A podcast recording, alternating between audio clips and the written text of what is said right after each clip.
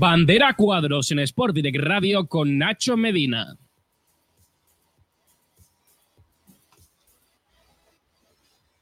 Muy buenas tardes, bienvenidas, bienvenidos a un nuevo programa de Bandera Cuadros, concretamente al vigésimo segundo programa de esta tercera temporada de Bandera Cuadros en Sport Direct Radio. Eh, ¿Qué os cuento de, este domingo, de este maravilloso domingo de carrera? Otra vez eh, con la misma situación en la que Max Verstappen se llevó una victoria, aunque no salía en primera posición.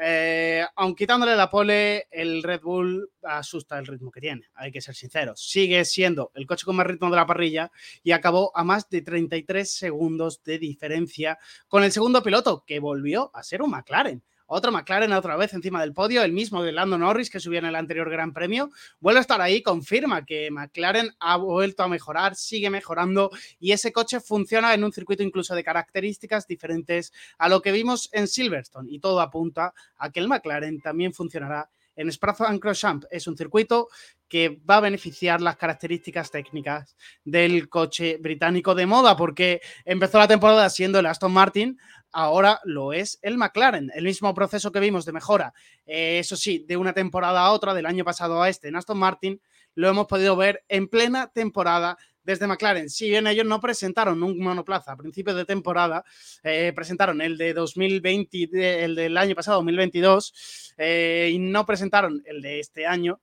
lo hicieron en Bakú, cuando empezaron a traer esas mejoras. Desde ahí el equipo no ha hecho más que ir hacia arriba consiguiendo un doble podio consecutivo en esta eh, undécima carrera de la temporada, con un Lando Norris en segunda posición y eh, Oscar Piastri en cuarta posición detrás de Lewis Hamilton, al que no pudo darle caza.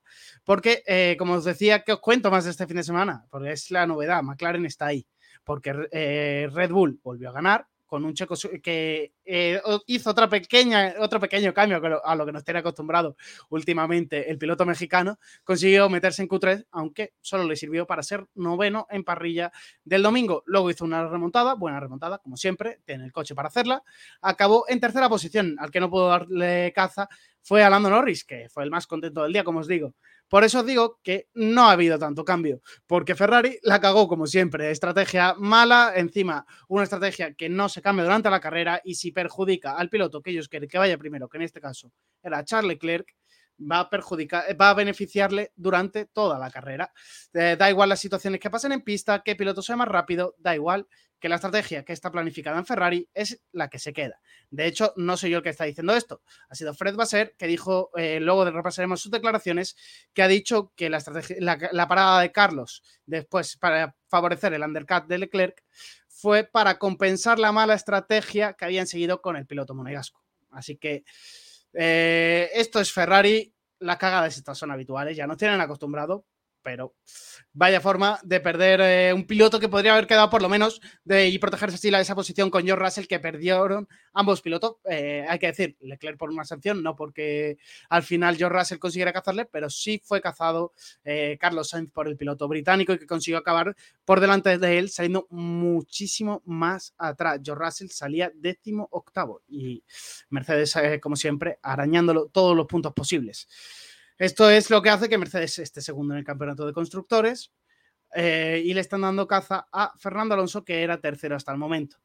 Que era segundo, que es, perdón, sigue siendo segundo en el Mundial de, Pilotos, pero eh, Luis Hamilton está ahí dándole caza, dándole eh, a por todas y recortando el máximo los máximos puntos posibles. Y en el Mundial de Constructores ya tienen más que perdida esa segunda posición, porque ya les resta tan solo este fin de semana entre sí que es verdad que han conseguido puntuar ambos Aston Martin, pero Fernando dos puntos, Lance Stroll un punto, lo que le deja eh, que han sumado un fin de semana muy crucial para la temporada y para lo que les viene por detrás, porque McLaren viene apretando muy fuerte, eh, están dejando de sumar muchos puntos que serían muy, pero que muy valiosos. Por lo menos ya admiten ante la prensa que este fin de semana se han dado cuenta de que esas mejoras no funcionan y que no es el circuito el que no les funciona, son las mejoras. Dicho esto, eh, se ha repasado por así encima el fin de semana de, lo que ha sido el Gran Premio de eh, Hungría. Pero han pasado más cosas eh, durante el fin de semana. como os dije la semana pasada, hemos tenido doble carrera en Estados Unidos. Ha habido doble carrera oval en el circuito de Ohio pero igual que veníamos diciendo que Alex Palou venía hacia arriba, venía ganándolo todo, venía con las mejores sensaciones, este fin de semana no ha sido el fin de semana del piloto catalán. New Garden le, le ha recortado mucha de la diferencia que había cosechado. Si decíamos que estaba a más de dos carreras de diferencia en las anteriores carreras, Ahora New Garden está tan solo 80 puntos tras las dos victorias del piloto estadounidense y tras sobre todo la primera mala carrera del piloto catalán que acabó en octava posición y la segunda en la que sí consiguió entrar al podio y, acabar eh, alzándose en la tercera posición.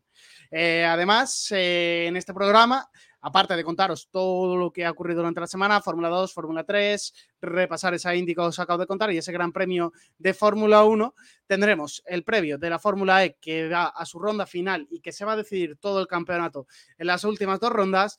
Y, el, y también tendremos ese, eh, bueno, sí, ese, tendremos ese previo de la, de la Fórmula E y el previo, obviamente, del Gran Premio de Bélgica que se nos viene por delante este mismo fin de semana. Así que dicho esto, empezamos y empezamos presentando a quien me va a acompañar hoy. Eh, Jaime Chico, muy buenas tardes. Eh, ¿Cómo estás, Jaime? Muy buenas. Pues nada, eh, a por el último fin de semana de, carreras antes del parón que, sinceramente, tengo ganas y a la vez no. Se antoja, se antoja fin de semana complicado y que solo puede ser beneficioso para los McLaren, ¿eh? Sí, eh, bueno, visto lo visto en Austria y en Silverstone, yo creo que Red Bull y McLaren volverán a estar, bueno, Red Bull sin ninguna duda, claro, pero de los de atrás eh, creo que McLaren va a estar detrás, eh, más que nada por lo visto en Australia, en Austria y en, y en Silverstone. Pero vamos, creo que podemos decir, creo que podemos decir claramente que McLaren ha dado un paso ya adelante, ¿no? O sea, se presentó en Hungría en un sitio totalmente diferente y al igual hemos visto eh, dos, subidas prácticamente iguales esta temporada. La de Aston mm. Martin que viene eh, cosechando lo del año pasado, pero la de McLaren que sí que la hemos visto durante toda la temporada y realmente cuando presentaron el coche 2023, que fue en Bakú. Sí, no, ya lo dijeron que se habían equivocado completamente con, con el concepto de los test de Bahrein, al menos eh, fueron de frente, cosa que en la época de Alonso, por ejemplo, yo no lo vi. Y, bueno, a ver, también les honra, ¿no? Ellos prometieron que, en Bakú iban a entrar mejor, así que luego iban a venir más. Y bueno, mm, sin ser muy flipados, permítame que use la palabra, pues, pues están ahí, ¿no? Y bien, bien han ido ahí trabajando como hormiguitas en silencio y han traído un coche de repente que ha sido para estar en dos podios consecutivos, como ha sido el de, el de Silverstone y el del Gran Premio de Hungría. Un Gran Premio de Hungría, como decía, no sé si me han estado escuchando, sabes mm. que ha dado una de cal y una de arena, porque hemos vuelto a ver un Aston Martin que no funciona, por lo menos ya han admitido ante la prensa que mm, son las mejoras las que no funcionan, no la pista. Eh, es un paso adelante y que van a traer mejoras para, el Gran Premio después del verano. Ya sea bien para, los Países Bajos o para Monza. Todavía no tienen bien estudiado dónde introducirán esa, mejora. A ver, la verdad es que honra mucho a Mike Crack, ¿no? Que, lo primero que diga nada más terminar la carrera es que no está donde quieren estar y que, y que Mercedes y McLaren les ha ganado en esa batalla de, desarrollo. Eh, ya lo avisaron, ¿no? Ellos que si, si les si algún equipo les, les superaba es porque ellos no, no dieron con la tecla en el caso de, las actualizaciones. Da rabia, ¿no? Porque el año pasado parece que aceptaron, acertaron en todo lo que traían, pero este año, pues bueno, la, primera en la frente, ¿no? A ver qué, pasa en Bélgica, que yo también he leído que podría llegar algo, aunque sea muy mínimo, pero creo que se antoja un fin de semana bastante complicado, además, un circuito tan rápido, y espero que Zambor y Monza ya lleguen cosas. Esperemos que lleguen cositas para Zamor y para Monza. Yo creo que este fin de semana van a sufrir bastante, porque están sufriendo también a la hora de, equilibrar el coche en cuanto a alturas, cuando tienen curvas de diferente peralte. Y yo creo que la, curva de Rush les va a complicar bastante el devenir del fin de semana, porque además es un circuito en el que se combina una zona muy rápida una zona y una zona media es, un circuito que se, le va a antojar complicado el fin de semana para, para Aston Martin, que, pueden, que puede puntar, como hemos dicho, McLaren. Ahora sí, vamos a meternos de lleno con la actualidad de la semana, que no hay demasiado, pero vamos a hablar sobre todo lo que, de, lo que, de, la, de la bomba que ha saltado este fin de semana, y es que Alpine eh, ha propuesto que se estudie que todos los motores sean iguales y que haya una ecualización de, los motores. Eh, Jaime, primero, ¿qué piensas de, esta ecualización de motores? A mí no me gusta, para mí eso no es Fórmula 1. Eh, bueno, a ver, eh, yo creo que es lo que ha dicho Red Bull, ¿no? apoyo la idea si, si, de verdad se demuestra de que la, que la diferencia entre motores está en el, en el rendimiento en la potencia. Yo creo que ahora mismo la diferencia, creo yo, se centra más en fiabilidad y que mucha gente tiene miedo en dar el máximo por, porque, porque un motor se rompa, ¿no? Como es el caso de, Alpine, por ejemplo. Entonces, si es en ese caso, pues evidentemente no. Eh, si es un problema, eh, sobre todo centrándome en Alpine, que se ha dado la idea, ¿eh? No por ir contra ellos.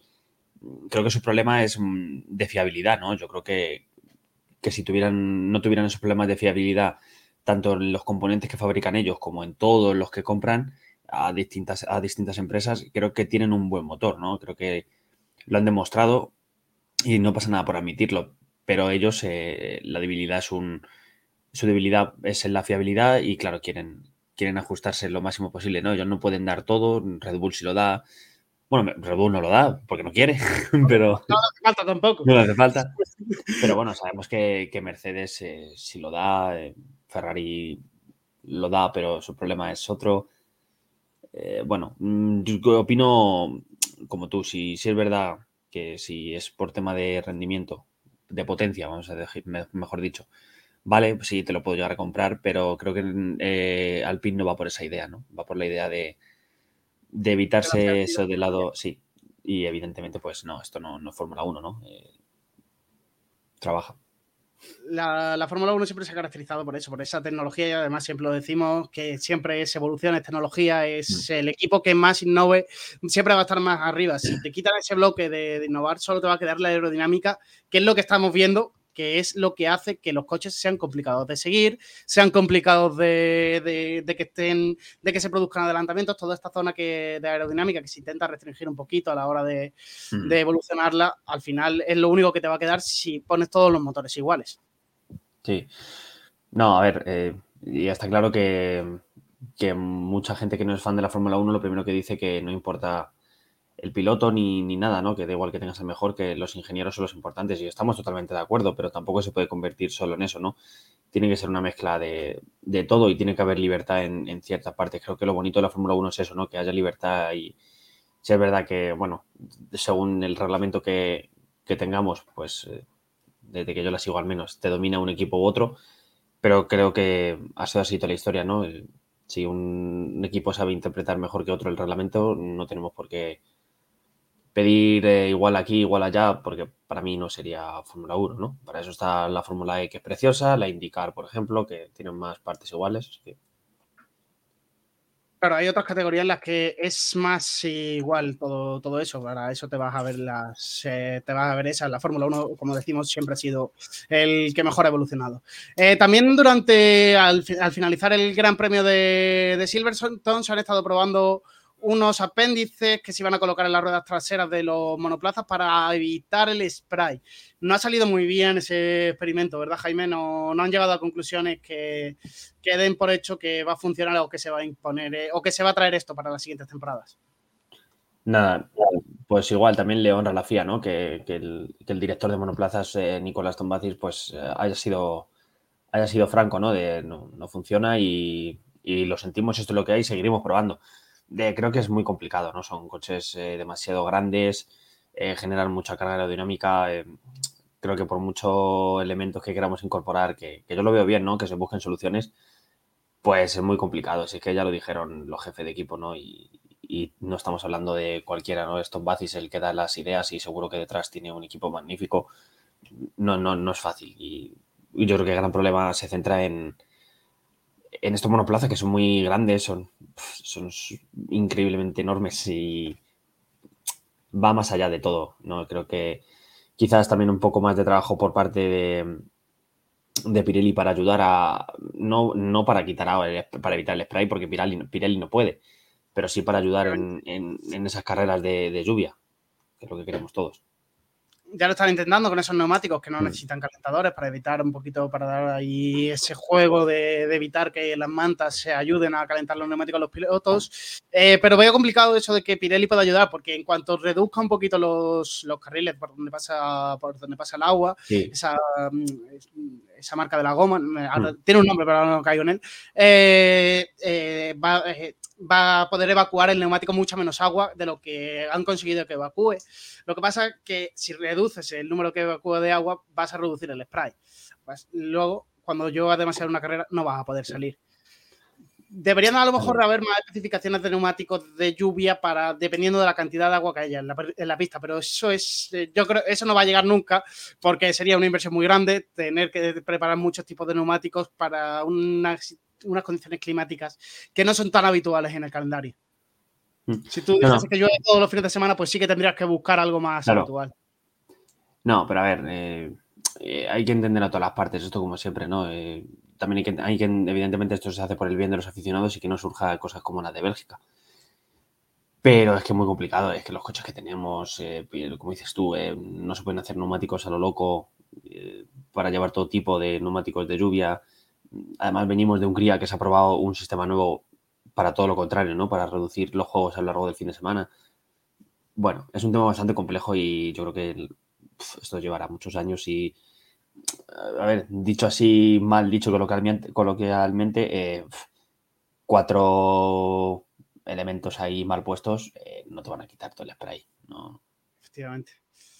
Todo, además que va hacia arriba, va a seguir saliendo, va a salir Sí, no. probablemente. Eh, ya hablaba de, de ese nuevo formato de clasificación, vamos a hablar un poquito de ello. ¿Te gustó ese, este formato? Yo eh, lo veía con muy malos ojos, de hecho yo el miércoles dije que no me gustaba, pero no me terminó de, de disgustar lo que vi en el, en el formato de clasificación. A ver, sí es verdad que por un lado dice, lo interpretas la clasificación y dices, bueno, sí, ha dado un poco de juego, ¿no? Porque se han metido los dos Alfa Romeo. Pero creo que, que simplemente solo hay que felicitar al Alfa Romeo, ¿no? Fueron los únicos que los terceros libres pusieron el neumático duro y todos estábamos sorprendidos. Todos estamos sorprendidos, pero salió bien. Entonces, mm, creo que hay que darle la enhorabuena y felicitarles, aunque bueno, luego pues eh, no, no supieron sacarlo provecho. Pero en realidad el formato creo que no aporta nada. Creo que no. No, no cambia mucho, pero bueno, dio algo interesante ahí, un poco de Sí. movimiento, eh, eh, que tuviesen que gestionar más de una vuelta por si no salían esa vuelta, el tráfico de Hungría, que es Mm. complicado también. Eh, planteo varias cositas que me gu- gustaría volver a ver cuando volvamos a ver, que ya sabéis que vamos a tener en Monza, si no me confundo. En Monza, también. sí. Y además igual, un circuito parecido, ¿no? Eh, Temperatura, corto, tráfico.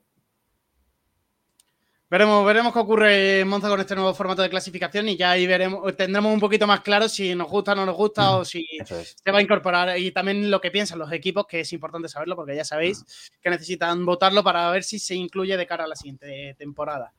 Eh, también hablamos más de la FIA porque se está, se está gestionando esta entrada de nuevos equipos para futuro de la, de la competición de la Fórmula 1 y la, la- la Federación Internacional de Automovilismo dice que de cuatro a seis semanas se podrá decir si se anuncian eh, nuevos equipos dentro de la Fórmula 1 de cara al 2026. Ellos han revelado que prefieren entradas de nuevos fabricantes, eh, aunque no todos los equipos puedan estar de acuerdo, pero que no aceptarían a cualquier equipo. Eh, ¿cómo, cómo ves tú estas declaraciones de, de Ben Sulayem para, para afirmar un poquito de que en 2026 podemos traer a alguien nuevo que forme parte de esa parrilla de Fórmula 1 y tengamos ese undécimo equipo? Pues yo creo que el undécimo va a haber, está claro. Y yo creo que todos sabemos que va a ser Andretti.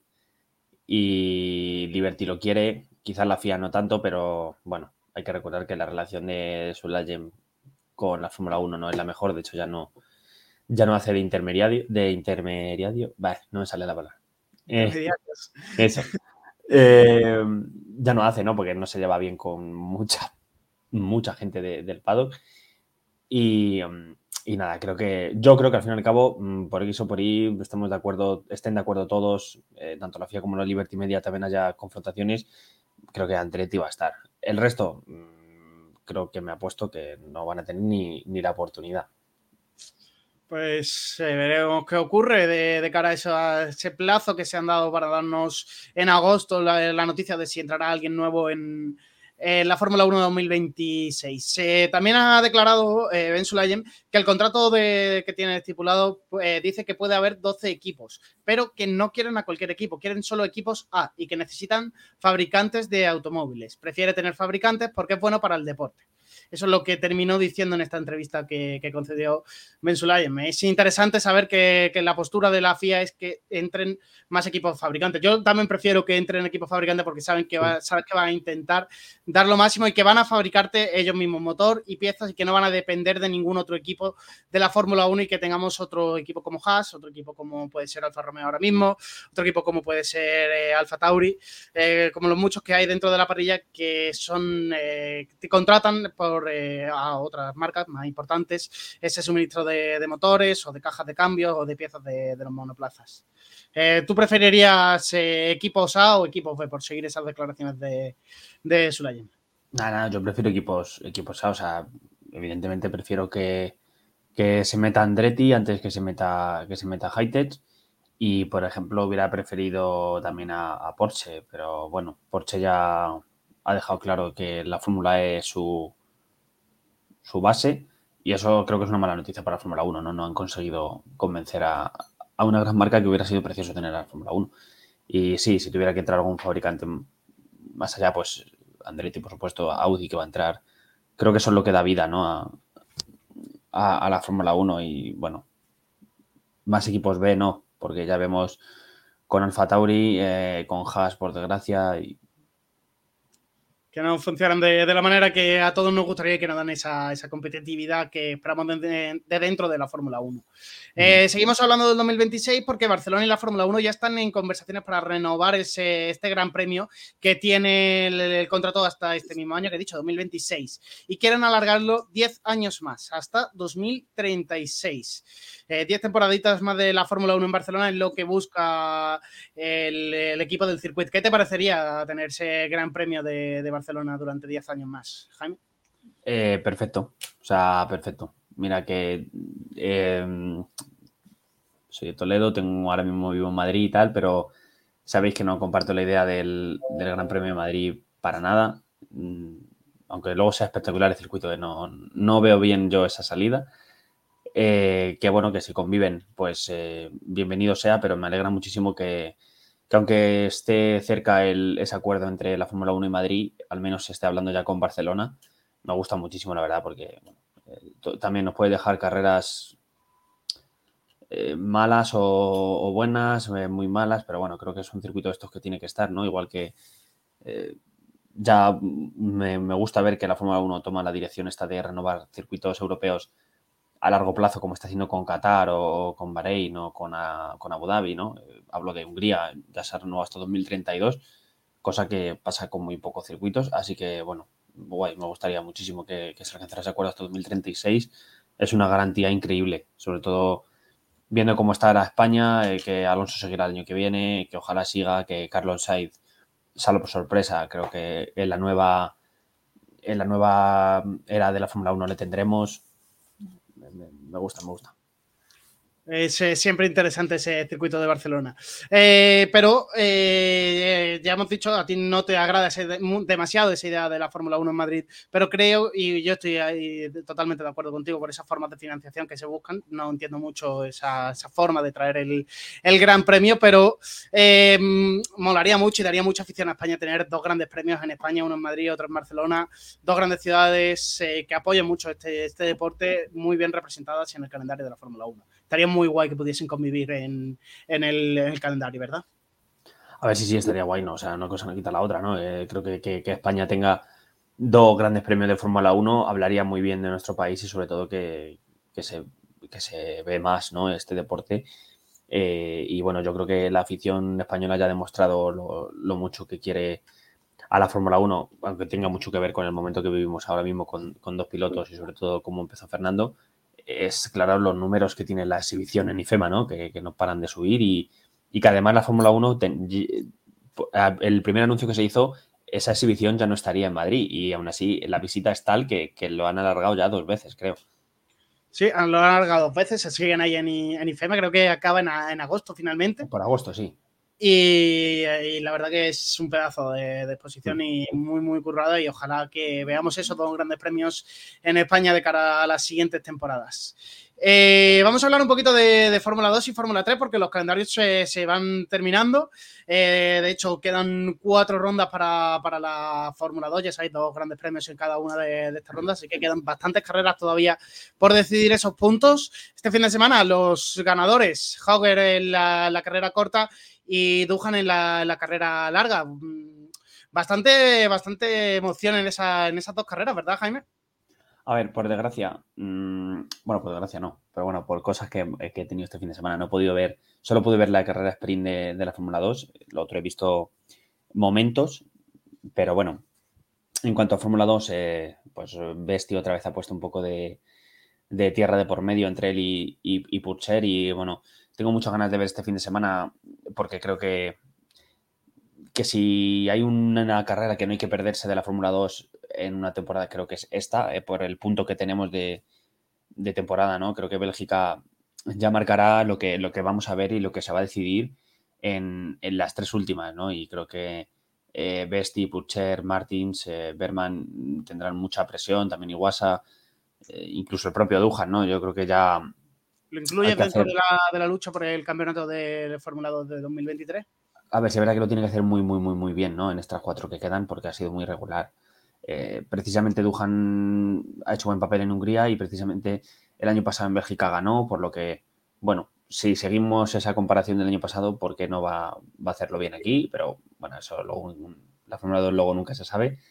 Eh, pero creo que, que Bestia Purcher van a estar ahí.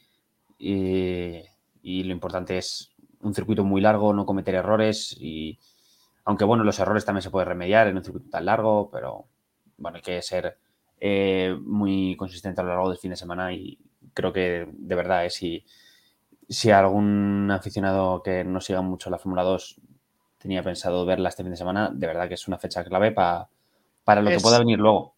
Es un buen circuito para, sumarse a ver esta categoría de Fórmula 2 y la, Fórmula 3 que siempre dan también mucho, mucho juego a rellenar ese fin de semana de Fórmula 1 y que dan tanta emoción en las carreras. Y hablamos también de, Fórmula 3 en un fin de semana en el que se le ha escapado esa segunda posición del campeonato a Pepe Martí. Aún así, no ha sido mal fin de semana para él. En la primera carrera eh, tuvo, algunos, tuvo más problemas eh, y finalmente por un choque se quedó fuera de la lucha por, eh, entrar eh, dentro de los puntos. En la segunda ella sí que consiguió entrar y acabó en la sexta posición. ¿Te dio tiempo a ver esta de Fórmula 3 o tampoco, Jaime? No, tampoco, pero bueno, he visto, he visto resúmenes. Eh, o sea, una lástima que, cuando estuviera en la sprint, cuando estaba en puntos, se lo llevaban por delante. Bueno, el automovilismo a veces así. Y bueno, lo, único bueno, entre comillas, entre de la carrera larga es que recorta un poquito a Bortoleto, ¿no? ¿no? es suficiente, evidentemente. Y bueno, lo de O'Sullivan, que para mí lleva haciendo una buena temporada, eh, pero bueno, este fin de semana ha explotado la victoria. Que llevan, ¿no? Sí. Encima, bueno, pues eso, ha explotado ya. Creo que este fin de semana ya ha sido más sólido y muy bien eh, la actuación. Y bueno, ese segundo puesto que por ahora ha merecido, aunque ya lo sabíamos, ¿no? Esa, creo que Bortoleto lo tiene prácticamente en el bolsillo, evidentemente no hay que no hay que relajarse porque esto del automovilismo nunca se sabe, pero eh, la lucha por el subcampeonato y el tercer puesto va a ser una maravilla. Tenemos ahí a, a, Sullivan, a Pepe, a Mini, bueno, creo que hay pilotos y alguno más que otro. Crawford creo que también está por ahí, ¿no? Eh, está Bortoleto, Sullivan segundo con 101 puntos, hay 43 de distancia, Pepe Martí tiene 100 con 44 de distancia, Paul Aaron tiene 94, Veganovich 94, Colapinto 93, Mini 87, 86 tiene Goete, Fornalori 64 y Sausi 53. Eso son Crawford. Quería decir Aaron, no sé por qué he dicho Crawford. Te has cambiado de categoría. Sí, sí, no sé por qué he dicho Crawford.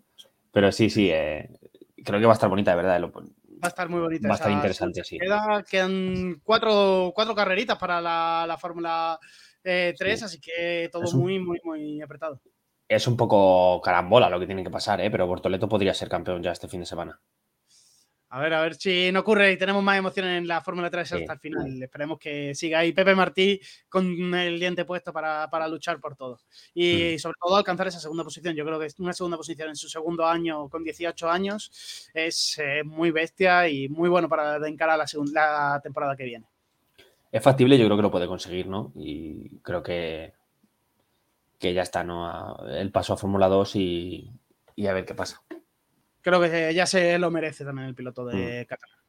eh, cerramos aquí Fórmula 2, Fórmula 3. Hemos tenido también este fin de semana indicar dos eh, doble Gran Premio en Ohio, doble doble óvalo. Eh, carrera en sábado, carrera en domingo. Palou no ha sido su mejor fin de semana. New Garden ha recortado bastantes puntitos, como he dicho antes. Dos veces se ha ganado las dos carreras.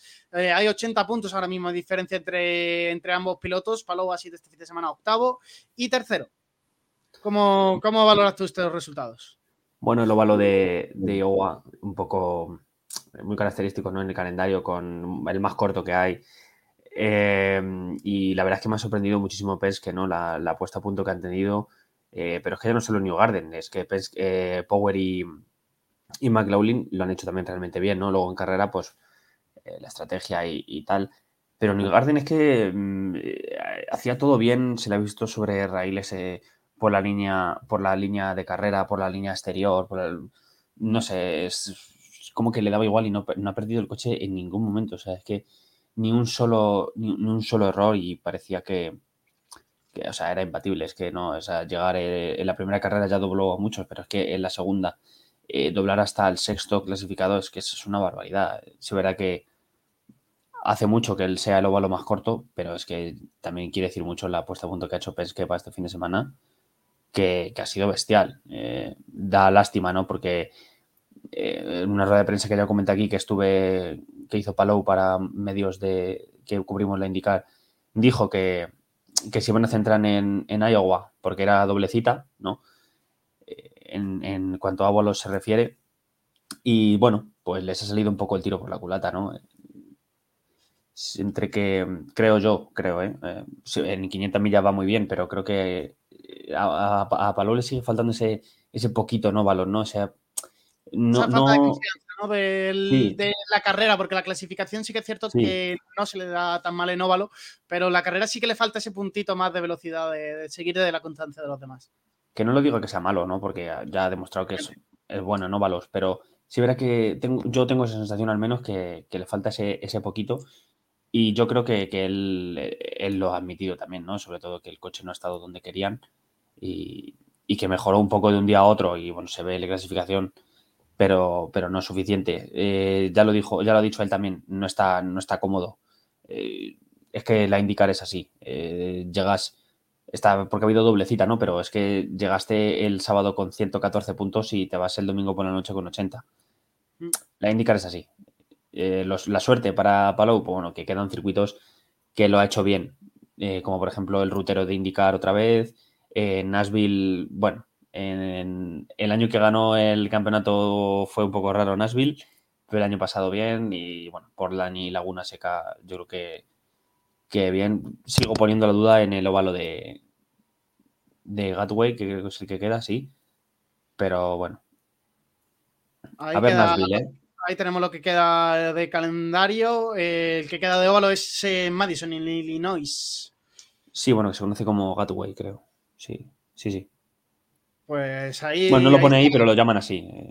Lo llaman así, ¿no? Pues nos, quedamos, nos quedamos con tu palabra de, cómo lo llaman. Eh, siguiente cita del calendario que ocurrirá el próximo 6 de agosto en el circuito de Nashville, circuito crucero. Eh, diversión asegurada, ¿verdad? bueno, el año que se estrenó, que fue en 2021, pues se llamó Crashville porque, mm, no sé, es que es, vueltas se dieron muy pocas, muchísimos accidentes. Además, eh, en los más, yo creo que hubo un par gordos y en los dos estuvo palo metido. Todo, todo mal. como digo, emoción asegurada lo que se nos viene este, el próximo fin de semana, porque ya sin Fórmula 1, así que no vaya a tener excusa para no verla. Que tenéis de presión de que no hay motor de, Europa, pues nos vamos a ver lo que no, no sigáis la Indy, pues a seguirla también. Ya tenéis excusa para ver algo en el fin de semana. Eh, así quedaba el calendario, ese, era el calendario de la IndyCar, así quedaba el Mundial de Pilotos separado, Alex Palou, de 80 puntos de Joseph Newgarden. ¿Crees que se puede venir desconcentración de Alex Palou en estas últimas cinco carreras que quedan de, calendario? Para nada, para nada.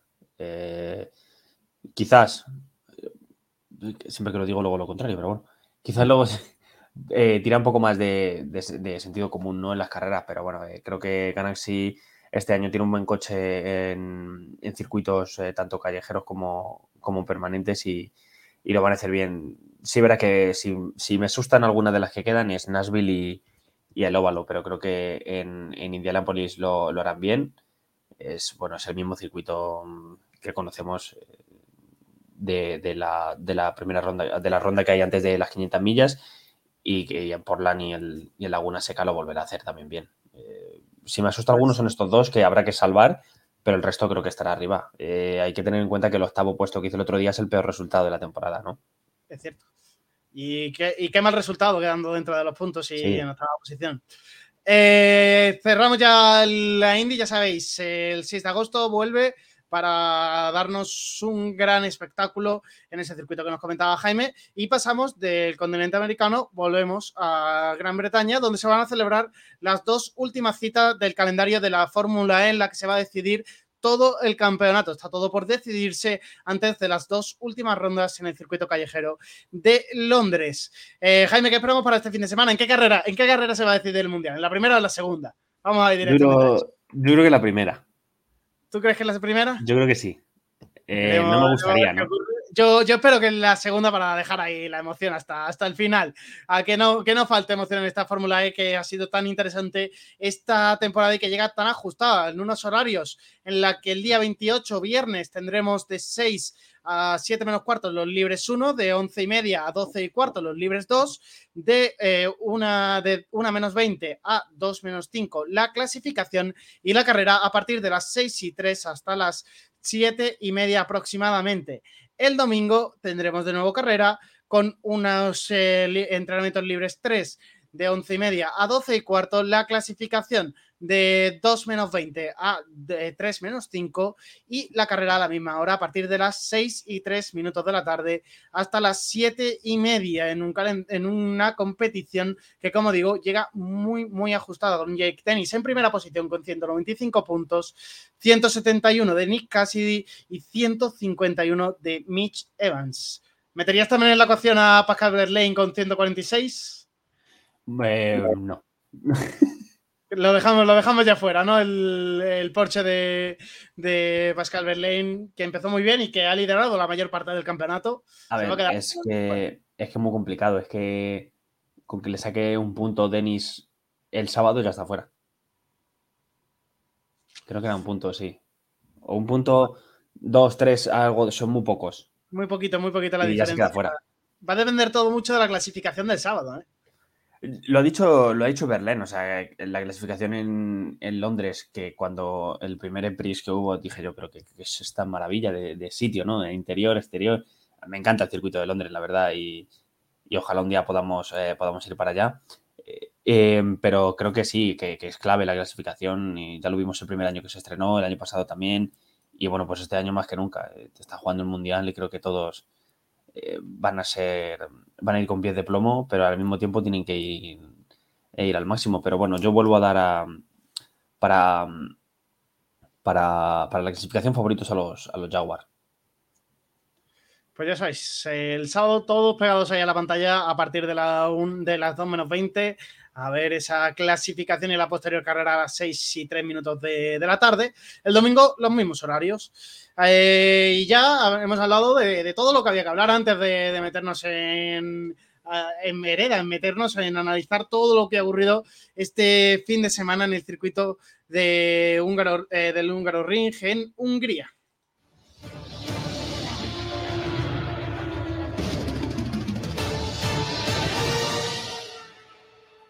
Fin de semana en el que Max Verstappen celebraba su cuatrigésima cuarta victoria de la temporada, la duodécima consecutiva en esta temporada y el último Gran Premio de la temporada pasada.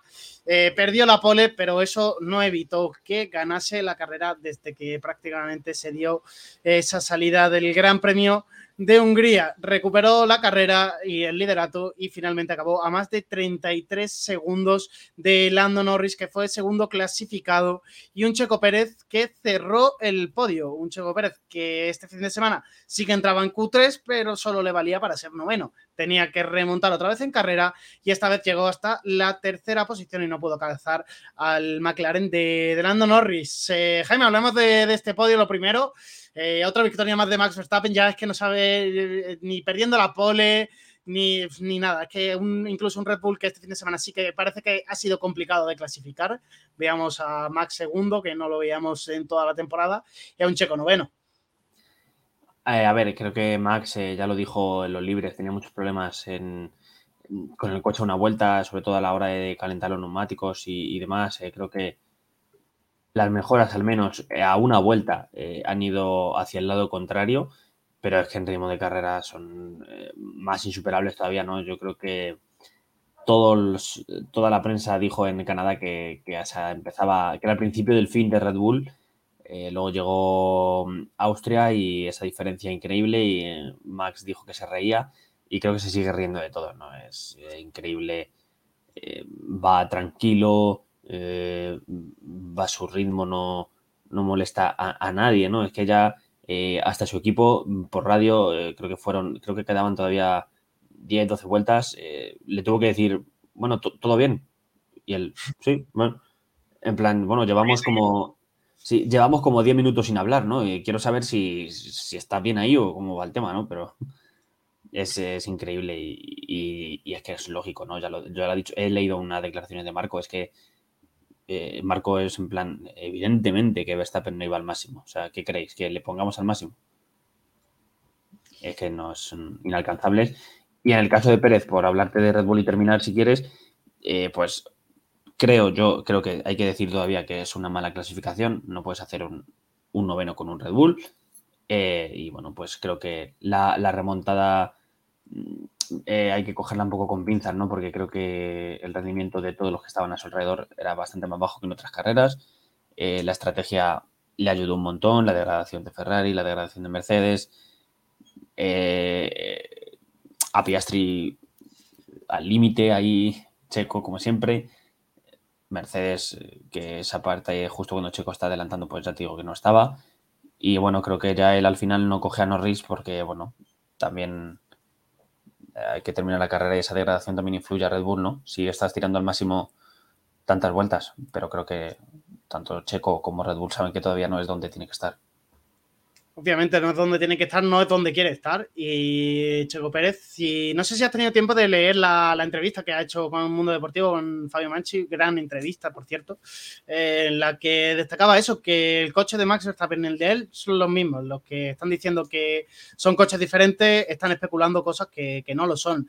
Y que realmente su rendimiento ha empeorado porque obviamente el equipo las mejoras las promueve Max, que es al que van enfocadas esas mejoras, y que a él no le han, no le han también esas mejoras. Entonces, a la hora de configurar el setup, en el momento que le vuelva a fallar un poquito la condición climática, pues él vuelve a tener esos miedos que tiene con un, con un coche que ha evolucionado de una manera que quizás él no lo hubiese hecho así.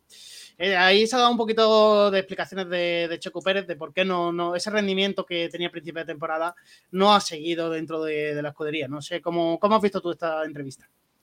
A ver, evidentemente eh, se especula mucho de que dejarse de tonterías. Aquí todos los coches son iguales, no se hacen dos coches iguales. Eh, lo que pasa es que luego cada uno, pues, eh, cada piloto es diferente. el ajuste te puede venir peor, te puede venir mejor. luego a mí me puede gustar un ajuste, pero aunque vaya peor, me siento más cómodo con este, con este otro. Es, es, es claro, ¿no? No hay que buscar excusas que a Checo no le, ha venido nada bien el, las mejoras del, Red Bull, por lo que dices tú, porque van enfocadas a Max, que es el, primer piloto y, es lo que hay, ¿no? Tienes que, como piloto en el caso de Checo, tienes que estar eh, de acuerdo con lo que está pasando en el equipo. no me extraña para nada y es, lo que hay, ¿no? Tendrá que sacar de, otro lado, pero ha pasado y pasa. Eh, a Ricciardo le pasó en McLaren eh, y ahora está saliendo Magnussen que, las mejoras no van enfocadas a su estilo de conducción, mientras que Hulkenberg está cada vez mejor. Eh, pasa en todas las casas. Está pasando un poquito eso en, todos lados. Eh, notas para, Red Bull, José. Yo, eh, José, Jaime, yo puse un 10 a, Max y un 7 a Checo. Le echo, le echo de menos a que me acompañe siempre. Sí. Eh, pues a, Max es que hay que ponerle un, un, 10, porque es que. Ha hecho lo que tenía que hacer. No le salió la clasificación, pero lo remontó en carrera. Exactamente. Y en carrera, Checo, un seis y medio, pero por el tema de la cual y otra vez creo que siguen, siguen sin ser buena.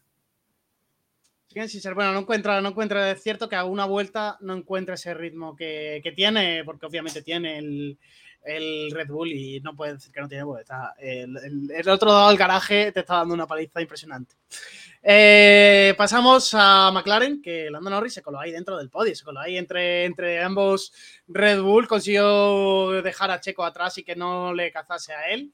Y en una segunda posición para que el británico celebrase el segundo podio de, la temporada. Y otra vez Oscar Piastri se quedó ahí en cuarta, en quinta posición en este, en este caso, tras una salida muy buena en la que sí que se ponía segundo, pero que el equipo McLaren hizo el undercut y dejó finalmente a Norris por delante. Y, finalmente, y en el segundo stint sí que es verdad que Norris tenía mucho más ritmo que, que el que podía haber y que demostró Oscar Piastri, que finalmente acabó en quinta posición. ¿Cómo viste esa carrera de, los McLaren? Eh, hay que celebrar que un equipo está ahí, que ha, habido subir desde, desde la novena posición que estaban eh, a principios de temporada.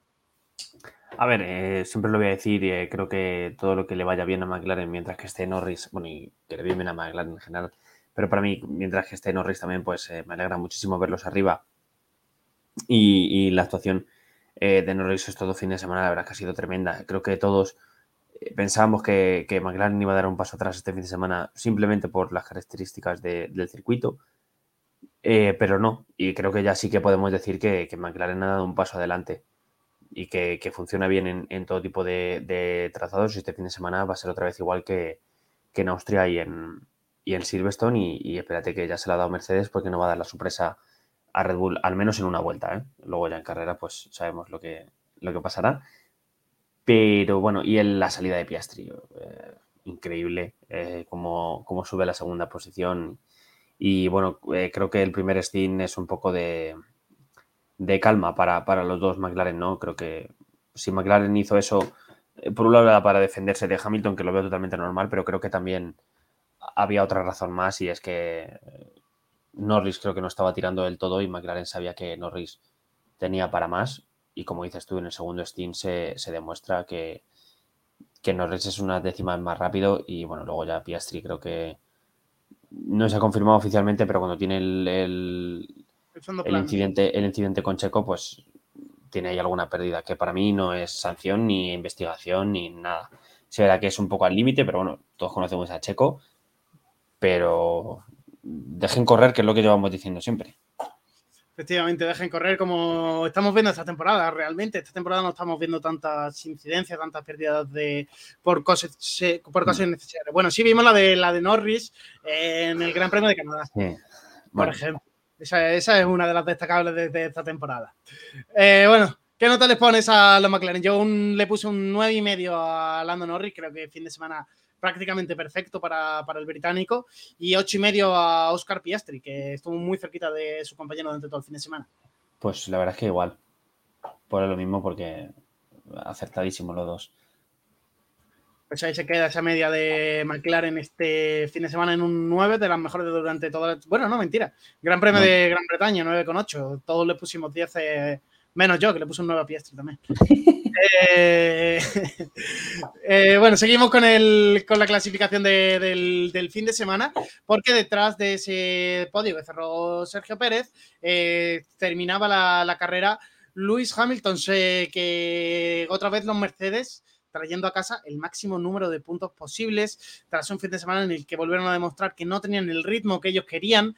Eh, un Hamilton que en la clasificación fue muy rápido y muy bien y Russell que en la clasificación fue muy mal, quedó decimoctavo y pasó todo lo contrario en la carrera. Hamilton en carrera no tenía ritmo, Russell en carrera fue de la decimoctava posición hasta la sexta, adelantando a todos los coches en pista y por eh, también eh, estrategias diferentes y también a esos Ferraris que les dio caza la última parte de, la, carrera, sobre todo a Carlos Sainz, que sí le pasó en pista, eh, frente a, a Charles Leclerc, que también acabó delante de ellos pero que por Charles Leclerc fue por una sanción que luego hablaremos de ella, pero sanción un poquito ahí también extraña para, para Charles Leclerc. ¿Cómo viste tú la carrera de los Mercedes y qué destacas de ellos? Eh, bueno, es increíble todavía las quejas que sigue soltando Hamilton del ritmo de carrera del Mercedes, pero está claro que, no es lo que quieren, pero también sorprende muchísimo eh, cómo son capaces de, maximizar cada carrera y de sumar el mayor número de puntos a pesar de tener, eh, creo que mm, tienen, en cuanto a ritmo de carrera, tienen peor coche que, que, bueno, si las cosas se hicieran un poco mejor, incluso algún Ferrari hubiera quedado delante de, un Mercedes, creo yo. Eh, pero es increíble el, trabajo de, Hamilton que no, que no se rinde nunca. Eh, luego el Russell desde atrás, que bueno, evidentemente en clasificación lo hizo fatal y, y, no pasa nada por admitirlo, pero en carrera vuelve a hacer un carrerón, también siempre, siempre está ahí. Y son, es el tercer equipo que más sumó. Eh, a Aston Martin otra vez le vuelven a dejar atrás. Evidentemente todavía tienen muchísimo trabajo por hacer y, como dice Toto, ¿no? Es una temporada de, montañas rusas. Un día están muy cerca, otros días están lejísimos como pasó. Creo que también debe ser un poco frustrante que verse superados por McLaren. Más que nada por el tema de motor y demás, pero... Debe ser doloroso, al igual que lo estaban sufriendo a principio de temporada con, con Aston Martin. Sí, pero ahí está, ¿no? McLaren ha hecho un buen trabajo y Mercedes todavía sigue, creo, entendiendo cómo es trabajar con, pontones. Eh, y nada, eh, creo que tienen mucho trabajo por hacer todavía. Tienen, tienen trabajo por delante, pero bueno, yo de Mercedes me espero que traigan cositas y que sigan mejorando. Y ellos siempre están ahí. Los puntos, de hecho, están segundos en el Mundial de Constructores. No, no pueden quejarse de nada, porque sin tener el coche están ahí segundos y sin quizás el esfuerzo titánico que se ha visto en Aston Martin, que se está viendo en McLaren, eh, pero ellos están ahí en segunda posición porque van hormiguitas, trabajando todos los fines de semana, trabajando para el equipo y sumando, preocupándose por sumar lo máximo posible para, para la estructura. ¿Qué notas pones tú este fin de semana para Mercedes? Yo puse 6 a Hamilton, 6 y medio a George Russell. Pues a Hamilton le pongo un 7 por la, por la pole y bueno, luego en carreras que a ver. Y en 6, eh, Russell me quedo en el 6, me voy a quedar en el 6, eh, es que no puedes tener, creo que Mercedes está para mucho más en quali. No puedes tener esos resultados.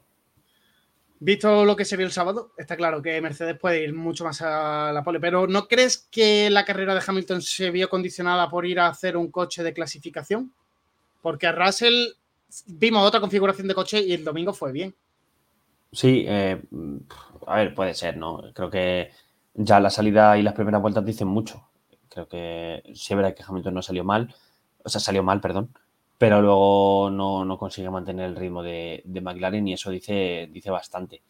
Así que nada, pues sí, pues sí, a ver, está claro que le pasó factura, mientras que, que a Russell pues le salió un poco mejor, pero a ver, eh, y ya entra en la decisión de cada, de cada piloto. Yo creo que si Hamilton tenía la esperanza de mantenerse un poquito más arriba con Red Bull, pues evidentemente se, equivocó. Efectivamente, yo creo que fue estrategia errónea, al igual que la de, Ferrari, que yo creo que de las, peores que, he podido ver de lo que de, esta temporada y de algunas que recuerdo, yo creo que de las peores estrategias que hemos visto en un fin de semana. Eh, encima, condicionando a otro piloto porque declaró va a ser después, no ya no lo estoy diciendo yo. Después declaró que la parada de Carlos fue para compensar un poquito que lo que había perdido Leclerc. Si estás viendo que en un piloto no funciona, haz lo contrario en el otro. Y estás viendo que el resto de pilotos está poniendo ya medio, no pongas duro porque estás viendo que tu coche con duro tiene peor ritmo. No sé, yo son cosas que, que se ven claras, se ven lógicas. No sé si es que somos demasiado inteligentes nosotros o qué. Si deberíamos de estar en el muro de Ferrari. No lo sé, pero es que es cada fin de semana lo mismo, es más de lo mismo. A ver, Eh, lo primero, tenemos un artículo de, opinión que ha hecho que ha hecho Ángela en nuestra web, que es eh, una crack dando su opinión. Bueno, es una crack en general. Eh, no, no voy a decir por qué, no pasa nada. se llama el, artículo ¿Qué está haciendo Ferrari con Carlos Sainz? Y deja muy claro, yo creo que lo que pensamos todos, mm, al menos la gran parte de los que yo conozco, es así, ¿no? Eh, Carlos es un buen piloto, eh, está claro, mm, pero tiene muchísimos fallos. Y los ha tenido siempre y eso hay que dejarlo claro, ¿no? Pero creo que en estas tres últimas carreras eh, lo que está haciendo Ferrari con Carlos no es justo. ¿Vale? Te puede gustar más, te puede gustar menos, pero no es para nada justo. Creo que, sobre todo, bueno, en Austria y en Gran Bretaña, pues bueno, lo, lo puedes pasar un poco, incluso en Silverstone es también un poco decisión suya, vale. Pero creo que lo, de, lo del otro día es un, poco, es un poco exagerado, ¿no? Entonces, mi pregunta es, eh, si no vas a dejar pasar al piloto que va con una estrategia cambiada, que va con blandos, que en teoría es para tirar en el primer Steam todo lo posible, y que ha hecho una salida increíble, ¿por qué le atascas detrás de Leclerc? Eso, es lo primero. Creo que, creo que eso es eh, una cosa que tiene que quedar muy clara. Esa pregunta hay que trasladarla. ¿Por qué se queda detrás de Leclerc? déjale, para, déjale pasar, ¿no? Y veremos qué pasa. ¿no? Eh, creo que eso lo tenemos todo muy claro. Y de ahí a eh, tener una parada de 9 segundos, como la que tiene Ferrari, que es un error eh, clamoroso. vamos a hacer otra parada de Carlos para compensar, para compensar el qué. Has tenido muchas paradas erróneas con Carlos a lo largo de estos años y no has compensado nada. Entonces, eh, creo, yo sí que opino que si se hubiera seguido de otra manera, al menos uno de los coches eh, hubiera quedado delante de, un Mercedes. ¿no?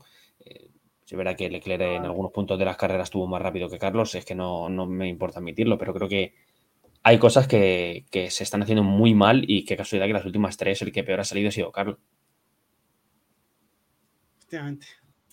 Es, es eh, algo que mm, ahí ya es una estrategia que solo beneficia lo que yo he dicho al principio. Está solo pensada para Leclerc y se hace al principio y ya no se cambia la estrategia durante todo el fin de semana. Es, repetirme lo que digo siempre. Parece que Mario Isola es jefe de estrategia en Ferrari, que les pasa la estrategia y ya está. Es lo que hace Ferrari. No, no se cambia. La estrategia, si te fijas en la estrategia que publica Pirelli el domingo antes de la carrera, una de las tres es la que utiliza Ferrari luego. Es lo mismo siempre.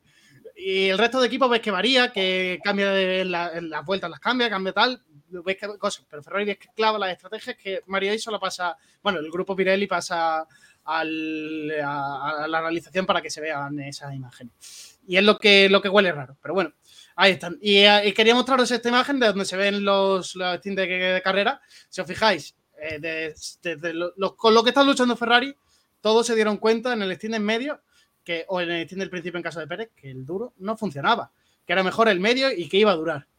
Pues llega Ferrari, que pretende estar arriba, y ellos pretenden que duro, duro sea la estrategia, como ellos lo habían utilizado al principio. Y es que ves la estrategia de Carlos, y es que es peor todavía. Neumática hablando de 15 vueltas, entra antes que Leclerc, que es lógico, pero es que luego ves que entra una vuelta después y con muy poco usado ese neumático duro, si vas a utilizarlo y vas a volver a poner otro duro, coño, ese neumático tiene que durar, da más vueltas y pones un medio o pones un blando a final de carrera. Cambiaría de estrategia, no hagas lo que tenías premeditado y no, no varíes. Además que el medio que, se verá que a lo mejor no tenía ningún medio, yo creo que no tenía ningún medio para la carrera, pero eh, Verstappen, Norris, bueno, Norris en el principio sí, pero bueno, estamos hablando de los Steam finales, va. Eh, Norris, Pérez, Hamilton, Russell, todos tienen neumático usado, Peastri, medio, coño, mm, creo que mm, uno de los medios que tenías no tiene cuatro vueltas, échale, no sé, te ha dado 20 en el caso de Verstappen en, el último Steam, eh, un poco más en el caso de Norris, mm, yo qué sé, yo estoy como tú, creo que un medio en los dos coches para la segunda, ya no te digo la mitad, que bueno, la segunda parada, que, o sea, el segundo Steam, perdón, vale, bueno, te compro lo del duro, pero para el final, joder, si verá que voy contigo, ¿no? Un medio. Además, si te fijas, están los medios que tiene tanto Verstappen como Norris, todos están utilizados, están usados, son medios usados y que les duraron sin prácticamente dejaste en la pista y que iban cada vez más rápido. Y ellos iban quedándose cada vez más atrás. Y fue una de las causas por las que Russell consiguió atraparles, con una estrategia peor y saliendo decimoctavo. Sí, verá que en el caso de Sainz, pues se queda en Q2 y, tiene que usar más juegos de medios. Pero me sigo preguntando lo mismo. Creo que uno de esos dos medios eh, tiene el. Tiene, alguno tiene un número mínimo de vueltas. Échale que tenga 5. Joder, te está durando 20, mm, 30 vueltas. Sí que es cierto que Ferrari no tenía neumático nuevo para la carrera del domingo, pero tenía los usados que hemos visto en la tabla que todos los equipos utilizaron un neumático usado de, de, entrenamientos libres. No sé tampoco en caso de Ferrari si ellos lo habían utilizado mucho porque no, no estuve analizando los libres, pero... No, habría que irse más que nada en venda los libres al timing de, la clasificación y, ver la Q2. Eh, pero que, pueden tener, Nacho, en serio, cinco o seis vueltas. Y ten en cuenta que de esas cinco o seis vueltas, eh, dos, tres, dos pueden ser de, enfriamiento. Quiero decir, creo que no es un neumático muy desgastado, creo. No sé, yo creo que Ferrari debería de, mirarse la estrategia y no es algo nuevo porque es que lo hablamos todos los fines de semana. Y si nos mm. damos cuenta nosotros, yo no sé por qué dentro del equipo parece ser que, este tema no, se habla. No, la estrategia está ahí, es un punto que vamos a dejarlo atrás, que nos las pase Pirelli y listo, como, como digo yo. es, que, es, que, así, si te fijas, es así. es, así, si, ya lo, hablamos todos los Es así de excepcional. Es que es así, macho. Y bueno, notas para Ferrari, yo he puesto un 4 a ambos pilotos, ya no solo por pilotos, sino balón del equipo entero. No, sí, por valor de equipo entero yo también te pondría un 4 a los dos incluso menos, pero bueno, vamos a dejarlo en 4. Eh, yo el 4 por los pilotos, por no, porque tampoco los pilotos no este fin de semana no han hecho nada, nada malo, nada que digas que han perdido aquí tiempo en tal, no, ha sido nada calamitoso. Así que ambos pilotos suspensos con un 4 por los dos. Seguimos repasando la clasificación porque nos toca hablar de, Aston Martin, porque pese a lo mal que lo ha hecho Ferrari, no han sido los faroli, los últimos de, la, de los puntos, no han sido los últimos de los pilotos, de los coches que, pretenden estar arriba. Eh, eh, noveno y décimo. Noveno Fernando Alonso, décimo eh, Lance Stroll. Si Fernando perdió una posición de, con respecto a lo que salía, Stroll sí que recuperó con respecto a la salida, salía décimo cuarto y finalmente acabó décimo, echando un poquito de puntos. Lo que he dicho al principio, lo único positivo de Aston Martin este fin de semana que han admitido que sus mejoras no funcionan, que no es cosa de la pista, que es que no funcionan directamente, porque es un circuito que no habían prometido que iban a ir bien y que probablemente estarían, volverían a la senda del podio. Y no ha sido para nada así. A ver, eh, la verdad es que ha sido un poco todo subidón. Esto sí que es una montaña rusa, no lo de Mercedes. Estamos todos súper arriba y creemos que en Hungría iba otra vez a llegar esa lucha por la 33 y demás eh, pero el único 33 que hemos visto es la diferencia entre Verstappen y Norris. Pero eh, creo que, honra mucho a, Aston Martin y de verdad lo digo porque creo que todos no lo hacen todos, que, que, admitan abiertamente que, las mejoras no, van y, ya no sea solo los pilotos que suelen ser los que lo digan, sino también eh, jefes como Mike Crack que, ha sido capaz de, unir al equipo y de conseguir estos resultados. Y esperemos que, o sea, confiemos en que, que, Aston, eh, que Aston Martin sí sigue teniendo más tiempo que, sus rivales en el túnel de viento. Quiere decir que, todavía pueden poner cosas en, el coche y, que confiemos para, las mejoras que puedan venir. Y ya lo ha dicho Crack, no es ninguna tontería estar mejorando este coche hasta, hasta Abu Dhabi, porque la, la, la, reglamentación es continuista y, todo lo que se pueda introducir en este coche y, se vea que funciona, se puede llevar a 2024 y a mí me parece eh, estupendo, ¿no? Si, si, tienes una normativa que es, tan, que es tan igual y que el año que viene pues es eh, igual al 100%, sí, eh, me parece, de verdad, me parece lo mejor que pueden hacer y, ya vas adelantando tiempo, ¿no? Si, si, esto, si esta pieza que haces ahora te funciona, pues ya no tienes que estar malgastando tiempo en 2024 en invierno, cosa que me parece muy bien ese ahorro de horas de túnel de viento que destacas es, muy importante. Y si funcionan, pues muchísimo mejor, ¿no? Pues eh, a ver qué pasa en, en Zambor. Yo sí pensaba que, la idea que había introducido Aston Martin en el coche, pues era buena, pero bueno, no habrán, no han sabido interpretarlo bien y hay que darles tiempo. Obviamente no, no, es un equipo como, como, puede ser Mercedes, como puede ser Red Bull, que saben que introducen mejoras y en el mismo momento del circuito saben si le funcionan o no. Es un equipo que necesita estudiar más, necesita analizar datos, sentarse con calma, y realmente analizar, porque el fallo que ellos han tenido es pensar que realmente eran pistas que, su coche no les favorecía y que aún las mejoras mmm, estaban ayudando para que ese circuito que no les favorecía ayudarles a estar un poquito más para arriba. Y no ha sido realmente ese el caso, porque hemos llegado a un circuito al que supuestamente les beneficiaba y no han estado ahí. Y por lo menos han tenido la certeza de darse cuenta y recapacitar y, y, admitirlo delante del público de que ha sido un error de ellos, de que pensaba que eran los circuitos los que les estaban perjudicando y no las mejoras y que realmente no han introducido unas mejoras positivas dentro de, del monoplaza. Y aún así, eh, aún así, creo que van a seguir luchando por el segundo puesto, ¿eh? y si no es el tercero, creo que Aston Martin tiene que estar muy agradecida por la temporada y, yo no dudo en que el año que viene estarán ahí también. Nada, nada, que nadie dude que Aston Martin el año que viene va a estar aquí, que las mejoras van a, van a seguir funcionando a lo largo de la temporada. Eh, yo sí creo que la 33 no va a llegar este año, ya lo dije hace un par de dos o tres programas. Creo que la 33 no va a llegar, que es, es momento de, de, seguir evolucionando el coche, que es muy positivo la evolución que ha tenido desde el principio de la temporada y ese paso adelante que dio, de, sobre todo ese paso adelante, no la evolución de, de, la temporada. Pero ha sido muy, muy importante y tenemos que seguir todos ahí y siguiendo apoyando este movimiento de Fernando Alonso y que sigan mejorando en Aston Martin y dándolo todo como, como parece ser que lo están haciendo y que mm. de cara a la galería, de cara al público, están dando todo y no quieren que, que se decaiga esa ilusión que se transmite dentro de, del equipo y que siguen manteniendo desde, aunque no haya mejor, funcionado estas mejoras. Eh, ¿Cómo evalúas tú a Aston Martin? Yo y a Fernando le puse un 6 y a, y a Stroll le, puse un 6,5. Hoy sí que ha valorado esa remontada de Stroll para acabar dentro de los puntos. Pues sí, valorando la, la remontada de Stroll, yo le pongo un 6 también y a Fernando le voy a poner un 5, pero bueno, no creo que se, eh, se eche de menos esa aportación que suele hacer Fernando al coche. Además, no sé si te ha parecido que ha sido uno de los fines de semana donde menos se ha escuchado Radio mm. Aston Martin, donde menos se le ha visto en imagen. También ha coincidido con eso ese bajón y esa subida de McLaren que obviamente se está llevando todos los focos y que quiere llevarse toda, toda, toda esa atención durante esta mitad, segunda mitad de la temporada de, de, de Fórmula 1. Eh, entonces seguimos con los Williams, que otra vez Albon se quedó ahí a las puertas de los puntos, se quedó en un décima posición eh, y un Sargent que este fin de semana ha vuelto a hacer de la suya, no ha vuelto a estar arriba. De hecho, quedó el último de los que acabaron la carrera. Décimo octavo para el piloto eh, estadounidense. ¿Cómo valoras el fin de semana de, de, Williams?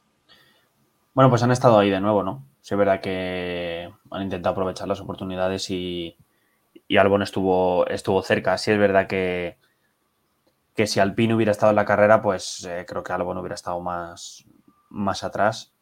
E incluso creo que Aston Martin podría haber estado en problemas. Pero bueno, mm, Alpine no estaba y que hay que analizar este resultado sin Alpine. Y nada, creo que Albon aguantó bien, ¿no? Creo que la diferencia con Stroll tampoco es eh, muy, muy, muy, muy, muy alta, creo. O sí, los 14 segundos esos son con Stroll. Eh, sí, con, son con Stroll. Sí, bueno, pues entonces sí que fue alta. Sí, claro, me confundió con el, las nueve décimas de botas. Eh, vale, pues mm, a ver, estuvieron ahí, ¿no? Eh, Stroll consigue ese puesto de puntos hacia el final. Eh, así que, bueno, estuvieron ahí, se verá, le faltaba algo. Esto sí que se puede decir que creo que es un poco por culpa de, de Hungría y, y, del coche de Williams. Pero bueno, creo que, que Williams sabe que está ahí, ¿no? Para, para pescar lo que, lo que venga. Esperemos que vuelva a la senda de los puntos, sobre todo Alex Albon, y que vuelva a coger algún puntillo esta, esta temporada. ¿Cómo los este de... ¿Cómo? Quizás este fin de está un pelín mejor para meterse ver, en Q3 al menos. Williams eh, de motor Mercedes va a funcionar bien, obviamente, en este fin de semana donde la velocidad a punto va a ser importante. Por eso.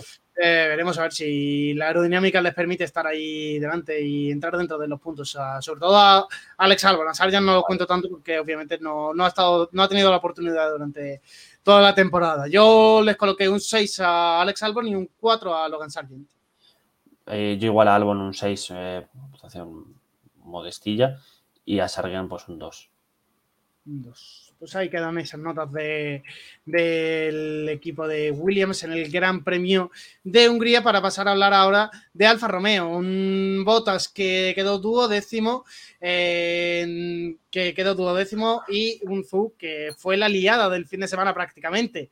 Eh, salida que salió un segundo, dos segundos más tarde que el resto. Eh, toque para intentar recuperar en la, en la primera en la primera curva tocó a Daniel Ricciardo y Daniel Ricciardo a los dos eh, Alpine que quedaron fuera de la carrera. Por esto, Zú recibió una sanción de 5 segundos, cosa que me parece bastante poco para lo que lió en carrera.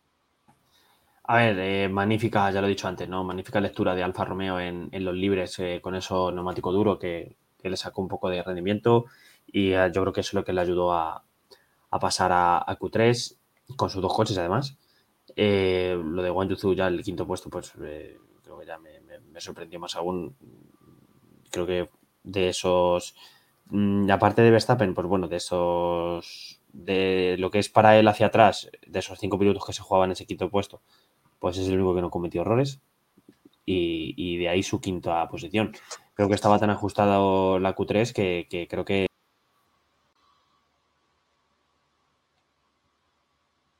Bueno, hemos perdido a Jaime. No sé qué ha pasado. Nos estaba contando esa, estrategia de, de, Alfa Romeo en diferentes. antes de empezar eh, la, clasificación con ese juego de neumáticos duros que consiguió probar en, los entrenamientos libres. Ahí tenemos de, nuevo Jaime, que te has cortado. Jaime, no sé, qué, no sé qué ha pasado. Se me ha cerrado, no sé qué. no sé qué ha ocurrido. No, sé si tenía la flecha por ahí. De, de, Alfa Romeo de utilizar esos neumáticos duros en los entrenamientos libres y que eso le ayudó a clasificar bien y esa quinta posición de Guan Yu sorprendente, desde luego. Ah, y luego una pena la salida, eh, que se queda clavado y bueno, ya pues eh, muchísimo más grave esa pasada de frenada que se lleva a, se lleva a tres, pero dejas a dos eh, fuera de juego, a dos fuera, que, que me parece, vamos, y, bueno, mala suerte, en este caso no podemos decir nada, ¿no? Y tampoco hay que echarle mucho en cara porque el, muy mala suerte para el PIN. El, coche de Ocon acaba roto por, en dos, eh, se rompió el asiento en dos. Que a mí eso creo que podían un poco mirarlo, ¿no? Porque creo que Hamilton se pega un golpetazo más fuerte el año pasado en Bélgica y no se rompió nada. Y creo que, creo que Ocon ha volado menos y se mete un buen lechazo, pero bueno. Y se han roto más cosas. Sí, así que bien. Eh, pues, eh, ¿cómo lo valoras? ¿Cómo lo puntúas a los Alfa Romeo? Eh, pues a Azul le voy a poner un, un, 3, porque hizo todo bien en la clasificación, sí, pero luego en carrera no puedes hacer ese fallo. O sea, y como dices tú, la sanción es muy, muy, muy poca. Y a Botas vamos a ponerle un 5 por aprobarle porque creo que lleva unas carreras flojas, pero bueno, es que podía haber hecho también un, pelín más, ¿no? Pues yo eh, a Bota le puse lo mismo, a un 5, y a Zush que le he puesto un 4. Eh, y creo que esa sanción se ha quedado muy, muy corta. Mínimo hubiese medido un drive-thru. Te has cargado la carrera de dos pilotos. Eso no, es una, tontería. Sí, bien, que acabaste en decimosexta posición, que no estabas luchando por nada, que eres de los últimos, sí, vale pero es que te has cargado la carrera de dos pilotos. Y para mí poca sanción se llevó para lo que lió en carrera. Que sí que no, es eh, obviamente todo su culpa, porque en la salida perdió muchas posiciones, intentó recuperar lo que no, pero no, no recuperes en una curva lo que has perdido en una salida. Eh, recuperarlo en diferentes vueltas. Si tienes más ritmo, pues demuéstralo como lo demostró Valtteri Bottas. Pero bueno, eh, sabemos que fue un poquito ahí kamikaze el piloto chino de, la Fórmula 1. Eh, seguimos repasando los equipos porque nos toca centrarnos en Alfa Tauri y en el debut de Daniel Ricciardo. Superó en clasificación en carrera a Yuki Tsunoda. ¿Cómo, pone, ¿Cómo deja esto al piloto japonés?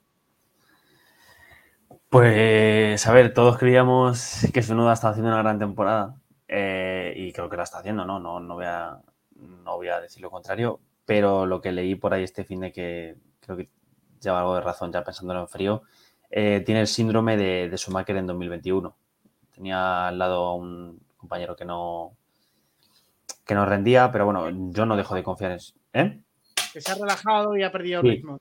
A ver, yo no dejo de confiar en su noda, ¿eh? creo que va a estar ahí cuando, cuando Alfa Tauri pueda conseguir un coche mejor, va a estar ahí. Eh, pero Ricciardo, eh, hay que reconocer que Ricciardo en esta carrera pues eh, ha estado muchísimo mejor en clasificación. Luego en carrera Ricciardo se queda último por ese toque, aún así queda delante de su noda. Bueno, creo que dice mucho. Y, aprobadísimo a, a, Ricardo, a Ricciardo con nota, por supuesto. Y, yo creo que quizás hubiera estado más en la pelea por los puntos. Yo creo que no hubiera conseguido puntos, creo. Como él dice que sí, pero yo creo que no. Pero creo que sí que hubiera estado cerca. No hubiera llegado, creo yo, pero sí que hubiera estado más arriba. No, a los puntos, creo que no hubiese llegado. Se quedó décimo tercero. Sí que estuvo ahí a las puertas, pero no. Le faltaba todavía pasar a. Le faltaba pasar a Gota, le pasaba pasar a Albon, llegar a los Ferraris. Eh, era muy complicado los puntos. De hecho, esta temporada al final se van, a, se van a repartir los puntos muy, muy caros. Porque en el momento que esté Alpine en, en forma y se meta un fin de semana ahí Alfa Romeo también, hmm. que por ejemplo, este fin de semana el top 10 está todo lleno de coches competitivos. No, no se ha acordado nadie. Está Red Bull, está McLaren, está Mercedes y está eh, Ferrari, y Aston Martin. Están ahí. que están los, los cuatro equipos primeros de la cinco de la parrilla, pues están ahí. En un circuito en el que a, Alpine le vayan bien las cosas, como hemos visto, por ejemplo, en Mónaco esta temporada, pueden, puede ponerse muy caro el pase a la Q3 y el, y el pase a los puntos. Y ahí va a estar el juego de, esta temporada y las carreras más divertidas de esta temporada. Sí, sí. Además, se juega mucho dinero en esa zona intermedia con las posiciones. Así que cualquier punto bueno es para, estos equipos. Eh, pasamos ahora ya a los dos últimos equipos que nos quedan a hablar. Eh, el último que terminó fue, bueno, el último del que vamos a hablar de los de pilotos que terminaron fue Hulkenberg y Magnussen, 14 y 17 respectivamente. Y ambos pilotos, eh, perdón, Jaime, tú no, me has dicho las notas de, de Alfa Tauri, me acabo de acordar. Ah, sí, pues a Ricardo un 8 ah, por todo el fin de bueno y su nota vamos a dejarle el 6. Y es un 6. Yo tampoco las he dicho, creo. Yo a su nota le he suspendido con un 4 y a Ricardo un 6. No, le falta, le falta ahí entrar a los puntos para subir de, de puntuaciones, hombre. Sí. Y eso nada, sí que lo veo eso, que está de, de capa caída. Está otra vez desde, esa foto mítica, fue en el Gran Premio de España, en la, foto que apareció sentado en el suelo, casi totalmente derrotado, ¿verdad? Pues desde ahí he visto que ha pegado un bajón importante la temporada, realmente, en cuanto a rendimiento. A ver, ha tenido un fin de semana complicado, ¿no? En los que ha estado ahí y por unas cosas u otras al final se ha quedado sin puntos. Pero creo que mm, también dice mucho el coche, pero creo que él también creo que le va a venir bien esta, este parón para resetear y, para saber que no tiene a Nick al lado, que tiene a Ricciardo que, que pueda eh, esto es así, es así de duro porque Red Bull es así, puede acabar con su, con su carrera en Fórmula 1. Pues pasamos ahora sí a pasamos a hablar de Haas. Eh, decía, decimocuarto y decimoséptimo, Hulkenberg y Magnussen. Yo a ambos pilotos lo he suspendido, tengo que decirlo. Haas se sigue ahí abajo. Poco que hablar de, la carrera de este fin de semana del equipo estadounidense. Eh, nada, sí, o sea, simplemente pongo que hablar. Ya lo ha dicho Steiner en la, en la previa de Bélgica que las mejoras que han introducido pues no funcionan y habrá que ver por qué no funcionan y, y, a, sacar, a intentar sacar mayor rendimiento cuando puedan. Y, también Steiner ha sido de los que ha dicho que van a traer mejoras en el coche hasta final de temporada porque todo puede servir para el año que viene. Eh, pero ahora mismo Haas eh, creo que son de estos equipos que ni está ni, ni se les espera ahora mismo. Situación complicada para, para la verdad, ahora mismo. Mm. Así que veremos a ver qué, ocurre con el equipo estadounidense. Y a Haas, como, eh, perdón, y a Alpine, ¿cómo le puntuamos? Porque es que es complicado después de una clasificación en la que no consiguieron ninguno de los dos pilotos pasar de Q1 y en una carrera en la que duraron una vuelta. A ver, eh, si tenemos que tener en cuenta. Eh, bueno, la nota de Haas lo hemos dicho.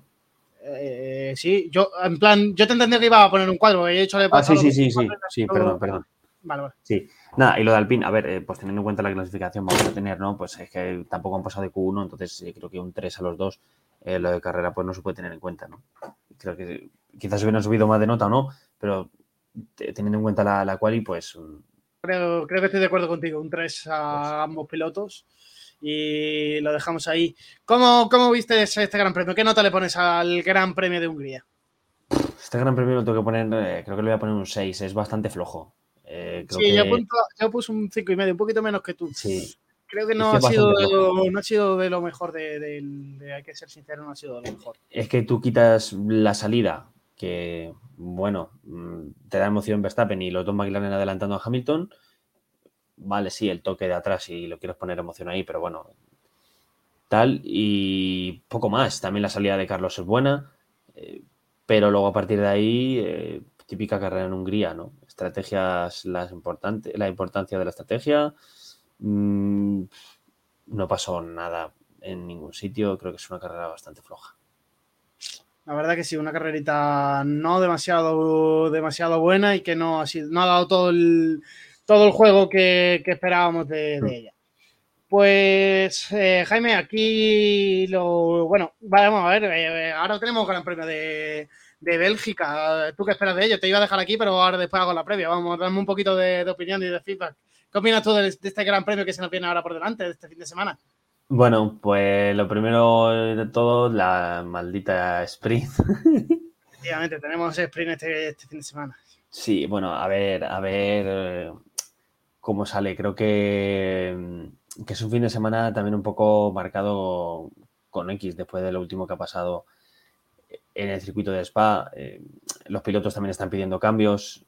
Eh, es un sitio, pues, a ver, peligroso, pero, pero todos lo saben. Eh, creo que se podrían estar eh, jugando bastantes cosas el circuito, pero creo que es lo que hay. hay esperemos que, no pase nada en ninguna de las categorías y que todo se, desarrolle bien. Sobre todo también va a haber lluvia, por lo que esperemos que no sea lo suficientemente intensa cuando haya coches en pista y que se desarrolle bien el fin de semana. Pero en cuanto a rendimiento, creo que Red Bull va a estar en el más inalcanzable todavía.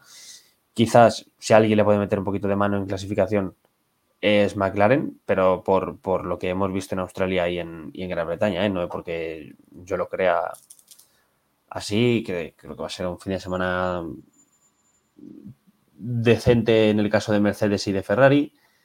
En Aston creo que volverá a sufrir y, a ver qué tal, qué tal va Alpine en Bélgica, porque bueno, en Hungría no se les vio. Creo que Williams, lo que te he dicho antes, va a estar ahí al menos con Albon para colarse en Q3. Creo que ese va a ser el, análisis, pero bueno, mm, creo que todos los fines de semana estamos teniendo sorpresas. Así que no descartemos otra para, para este fin de semana también. A ver quién da la sorpresa. A ver, a ver quién da la campanada este fin de semana. Esperemos que alguien nos dé esa sorpresita. Eh, Jaime, ¿sabes quién fue quien dio el steam más largo y quién mejor conservó los neumáticos en el Gran Premio de Hungría? Uh, Albon puede ser. No. ¿Debutante en este Gran Premio? Ricciardo. Efectivamente, Daniel Ricciardo. Ahí lo veis, eh, un steam de 40 vueltas con los medios. Eh, esas piedras de Pirelli le duraron bastante bien y llama la atención que sea un piloto que tiene su primer, eh, por así decirlo, toma de contacto real en una carrera con este monoplaza 2023, que sea el piloto que ha hecho el listing más largo. A ver, yo creo que tiene mucho simulador encima eh, y creo que eso hace mucho y creo que, creo que está más preparado de lo que nos dice. Pues evidentemente no es el mismo el Red Bull que la Fatauri, pero yo creo que ha estado muy en forma y ha recuperado. Creo que por fin vemos al Ricciardo y creo que, que aguante 40 vueltas con este neumático no es casualidad. Si es verdad que, bueno, el Alfa Tauri no estuvo en tráfico mucho tiempo, por lo que. Efectivamente, no estuvo en tráfico mucho tiempo, pero, pero habla muy bien de, la gestión que hace de neumático Daniel Ricciardo, que Siempre, volviendo a la, Fórmula 1, 40 vueltas de, neumático en tu primera carrera de vuelta, es, eh, son datos bastante buenos. Pues ahora sí, Jaime, hasta la semana que viene hablaremos de lo que ocurre en el Gran Premio previo al parón veraniego, a esa parada que hace la Fórmula 1 en la que volveremos después del Gran Premio de Zandvoort. Así que nos vemos la semana que viene y seguimos hablando de todo, de todo el motor. Así es, nos vemos. Muchas gracias. Chao, Jaime. Eh, vosotros no os vayáis todavía porque queda el previo del Gran Premio que tenemos este fin de semana. Porque volvemos a escuchar esta, esta sintonía, vamos a volver a escucharla.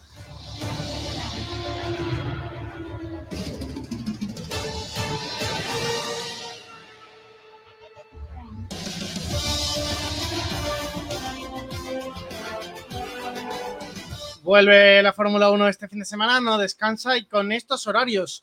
El viernes tendremos la clasificación de una y media a partir de la, perdón, los libres unos. Eh, vamos a empezar de nuevo. Eh, para, el clip de, YouTube vamos a dejarlo bien cortadito. Eh, tenemos gran premio de fin de semana. Tenemos, vamos a volver a poner esto. Eh, este fin de semana tenemos de nuevo Gran Premio de, Fórmula 1. La Fórmula 1 no descansa.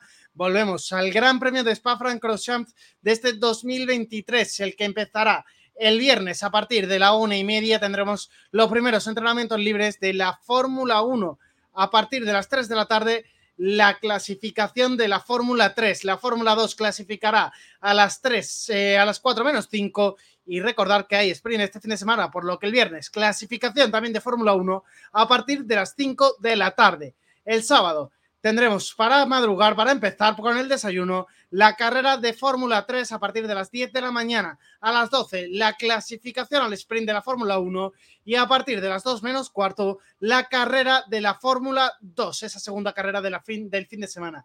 Y a partir de las 3 de la tarde, la clasificación de la Porsche Super Cup para dar pie al comienzo de la carrera al sprint de la Fórmula 1 a partir de las 4 y media de la tarde. Y el domingo a partir de las 8 y media, buen madrugón para la Fórmula 3. A partir de las 8 y media en antena a las 10 de la mañana la Fórmula 2 y a las 12 menos cuarto tendremos la Porsche Super Cup. A partir de las 3 de la tarde la Fórmula 1 en directo, la carrera emoción en estado puro de la Fórmula 1 que dará al Gran Premio de Spa-Francorchamps un total de 44 vueltas, lo que corresponden a 308 kilómetros a una distancia por vuelta de 7 kilómetros. La vuelta más rápida al circuito la tiene Valtteri Bottas en el, en el 2018 con un tiempo total de 1.46, 286 milésima a un gran premio al que Pirelli trae los compuestos, la gama media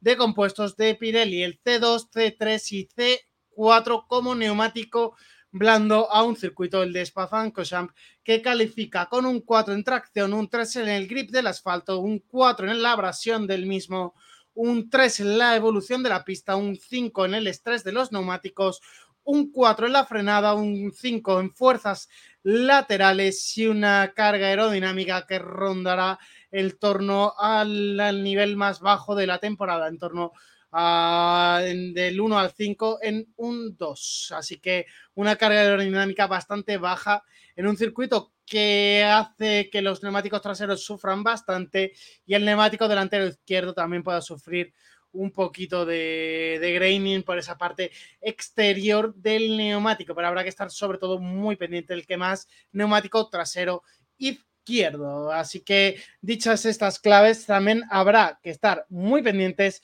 de la lluvia que viene este fin de semana. Viene, eh, puede afectar la lluvia y habrá que estar muy pendientes de esa meteorología cambiante dentro de lo que va a ser el entorno del Gran Premio de Spa-Francorchamps porque en principio va a llover durante toda la semana. Va a llover durante toda la semana, temperaturas no muy elevadas, pero nos centramos en el viernes, sobre todo en el que va a llover durante todo el día. Así que si no llueve durante las sesiones, probablemente tengamos pista húmeda o mojada durante alguna de las mismas. El sábado, que parece ser que también va a llover bastante durante todo eh, la evolución de, de la pista y de todo lo que vayamos a ver en actividad y el domingo que también vamos a tener lluvia prácticamente segura durante la carrera. Así que ya visteis lo que ocurrió el año pasado en Spa, en 2019, perdón, Spa. Eh, fue unas condiciones climáticas complicadas, no se pudo rodar Veremos si este fin de semana no ocurre lo mismo con esa curva tan peligrosa de Orrus que y tenemos una muerte trágicamente tan cercana a este Gran Premio de, Fórmula 1. Así que seguramente la FIA mire con pies de plomo esto antes de salir a la pista y que las condiciones climáticas y las condiciones del asfalto sean totalmente favorables. Así que dicho todo esto, Aquí acabamos este programa. Tampoco olvidéis que tenemos Fórmula E, como ha comentado Jaime al principio. No podemos despegarnos de la pantalla porque acaba este fin de semana en esa doble cita de Londres el calendario de la Fórmula E. Y también acaba esta primera parte de la Fórmula 1, esta primera estación hasta el parón veraniego cuando volvamos tendremos muchos cambios dentro de la parrilla, sobre todo esperemos dentro de Aston Martin, que aseguran que van a ir viento a favor, a mejorar en esa, en esa segunda mitad de la temporada y que traerán mejoras a las dos primeras grandes citas del, del calendario de la Fórmula 1 en su vuelta después de las vacaciones. Y dicho esto, eh, despedimos aquí el vigésimo segundo programa de la tercera temporada de Bandera Cuadros en Sport Direct Radio. Muchas, muchas gracias una semana más por acompañarnos. Muchas gracias también si nos hayas escuchado en formato podcast, que soy cada día más lo que unís.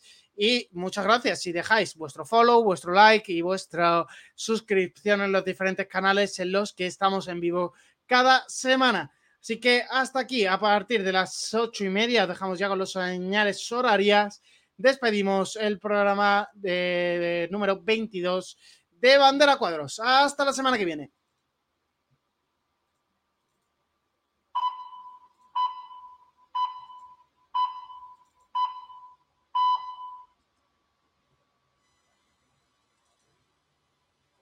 Pues no puedo dejar con la, con la sintonía, eh, os lo estaba intentando, pero no me lo ha permitido. Ahí, ahí iba a poner con, la, con las señales horarias. Dadme un segundito y intentamos eh, despediros como siempre con esa, con esa sintonía de, de inicio. Darme un minutito.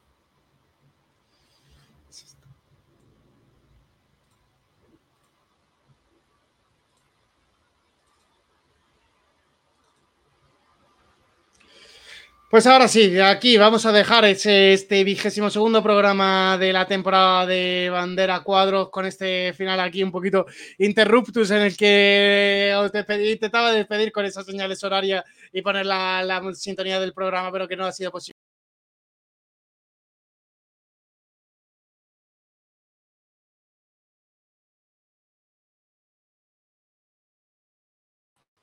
Todo, todo, todos son problemas para, para, hoy, para despedirme. Os dejo ya con la, la, sintonía, no enredo más y hasta, hasta la semana que viene. Ahora sí. Eh, nos escuchamos el próximo miércoles a partir de las 7 de la